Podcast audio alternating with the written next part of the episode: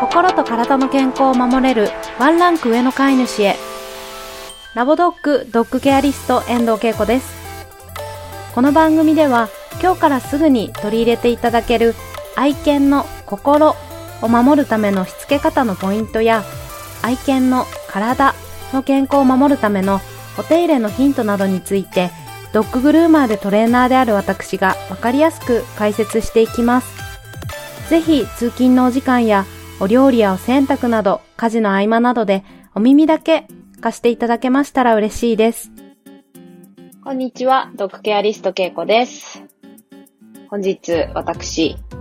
前回の放送でお伝えしました違反金のお支払いを無事に済ませてまいりました。あれってコンビニでは払えないんですね。私知らなかったです。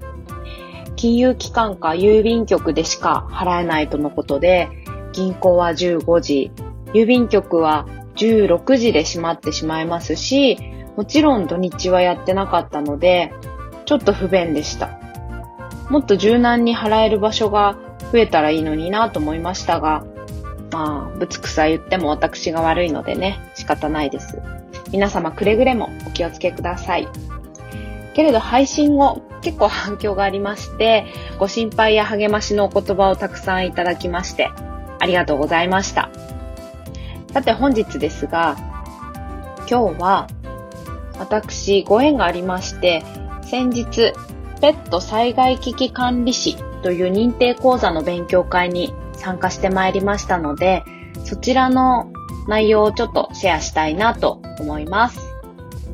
ちょうど台風10号も上陸していたので、とってもリアリティのある中、受講してきました。今回は主に準備とか備えについて学んだんですけれども、やはり改めて学ぶと、普段私はあの災害にあったことがないので、避難生活とかもちょっとやったことはなかったので、どこか人事と言いますか、正常性バイアスというのが働いていて、私は大丈夫とか、まだ大丈夫という意識が強かったのかなと反省しました。危機意識とか普段からの備えにとっても欠けているなと気づかされましたが、皆さんはいかがでしょうか？災害への備え、愛犬と避難する準備、バッチリですか？分かっているけど、やれてないとか、知っているけどできてないという私と同じような方意外と多いのではないでしょうか？ぜひこのお話を機に一緒に考えていただけたらなと思います。で、この災害なんですけど、今回のように事前に台風が来るよって分かっていて、ちょっと準備する期間があったらまだいいなと思うんですけれども、地震のように、ある日突然大きな地震がやってきたっていう場合は本当に怖いなと想像しました。もしも明日地震が来てしまったら、私何も逃げる準備ができていないなと反省しました。なのでちょっといろいろ考えてみたいなと思っているんですけれども、で、そんな中で、ペットとの避難についてなんですけれども、最近では同行避難が推奨されているそうです。皆さんご存知でしたか？結構東日本大震災とか大きいその災害の後にいろいろペットとのニュース、同行避難ですよとかっていうのもあったのでご存知の方多いかもしれないんですけれども、最近は行政とか自治体では同行避難が推奨されているそうです。で、なぜかというと、ペットを家に置いて避難してしまった飼い主様が大震災の時には多かったそうなんですけれども、そうすると、ペットが行方不明になっていて、その子たちを探すのにとっても多大な労力がかかったそうなんですね。あとは、避妊去勢してない子たちから望まない命が生まれてしまったりということもあったそうで、同行避難が推奨されているそうです。なので、災害が起きた時には皆様、ご自身の愛犬は責任を持って一緒に避難をするようにしてください。で、さらに、同行避難の他に、私ちょっと知らなかったんですけれども、同伴避難というのがあるそうです。同行避難と同伴避難があるそうなんですけど、違いご存知の方いらっしゃいますかね？これですね、同行避難は、避難所まで愛犬と一緒に避難できるというものが同行避難だそうです。なので体育館、飼い主様は体育館でお待ちください。で、愛犬はこちらでっていうことで、愛犬は別のまあ、屋内なのか屋内なのか避難場所があってですね、ペットと別々の場所で避難、避難生活を送らなきゃいけないというのが同行避難です。一方で同伴避難というのは、愛犬と一緒にお部屋まで行けるそうです。体育館とは別にペットと避難できる部屋が用意されていて、そこで犬と一緒に寝泊まりができるそうです。すごいですよね。そこまでなんか理解を示してくれてる行政があるのかと思ったら嬉しいなと思いました。皆さんが住んでいる自治体は同行避難ができるのか、同伴避難ができるのか、ぜひ一度調べてみていただけたらなと思います。で、そこで、こう、避難をするにあたって、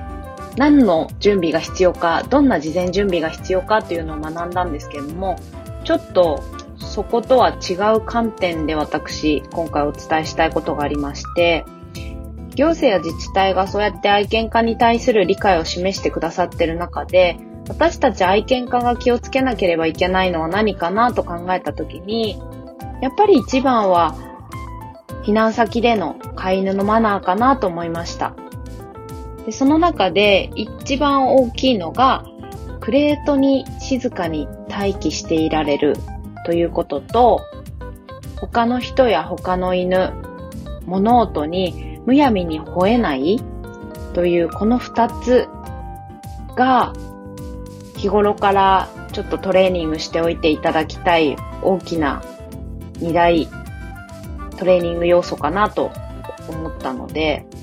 で、この二つ避難生活とか災害の時には守っていただけな、守っていただかなければいけない、とっても大事なことなんですけれども、意外とできてないのがこの二つかなと。飼い主様からご相談を受ける内容とか、普段いろんな犬の飼い主さんと話しててもできないんですという相談が多いのがこの二つかなと思っています。で、東日本大震災の時も、犬の鳴き声と匂いに対する苦情、トラブルが一番多かったそうです。なので、普段コレートに入れる子でも、そういった普段と違う人間がざわついてる、そんな場所に行くと、普段は静かにクレートに入れるという子でもやっぱりワンワン吠えてしまう可能性があるので、普段十分にできるっていう状態にしておかないと、そういった災害の時にはもしかしてできなくなる可能性もあるんですね。なので、普段できない子はもちろんもっとできなくなって、もしかしたらその子自身がストレスを抱えすぎて病気になってしまう可能性もあります。なので、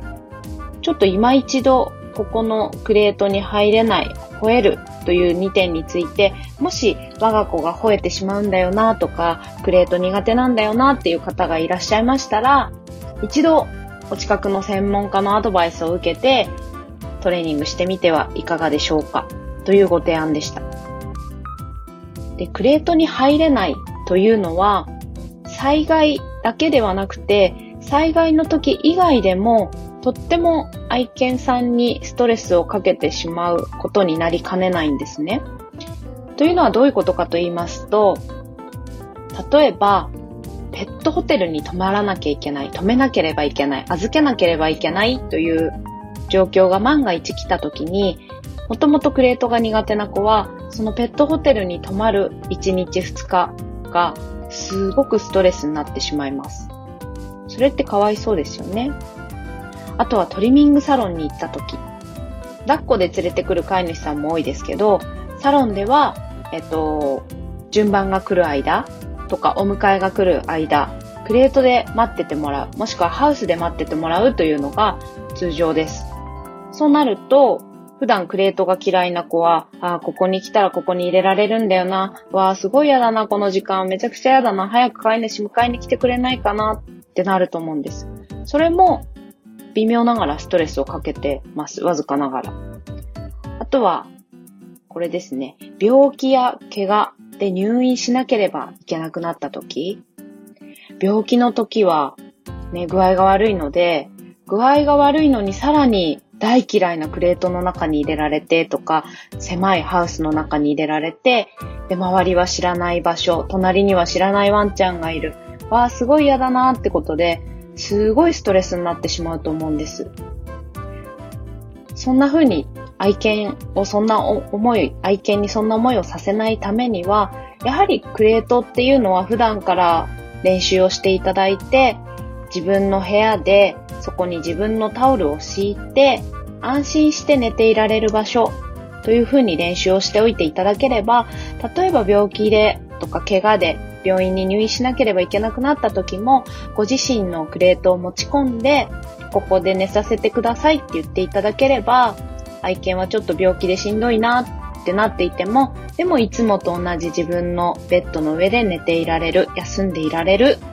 という状況が作れますので、ぜひ愛犬のためにクレートトレーニングできない方いらっしゃいましたら、検討してみてください。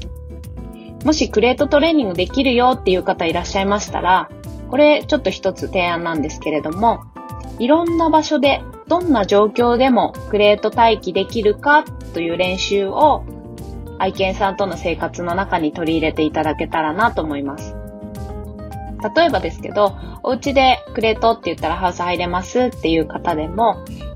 例えば愛犬とピクニックに行ったりですね、お散歩とか、こう、犬がわちゃわちゃする、子供の声が聞こえるというざわざわした環境で、クレートの中に入って吠えずにいられるか、というのも練習になりますので、災害が起きた時の想定ではないですけど、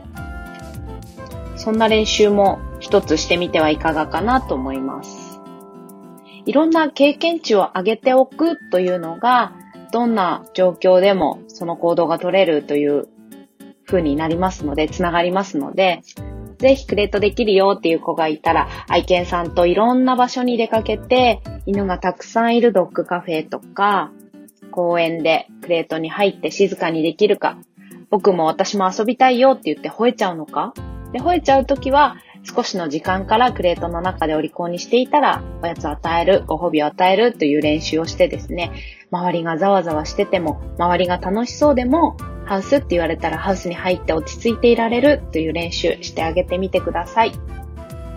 はい、それでは本日は、ペットの災害危機管理についてお話ししました。次回もちょっとこの続きでお手入れの観点からの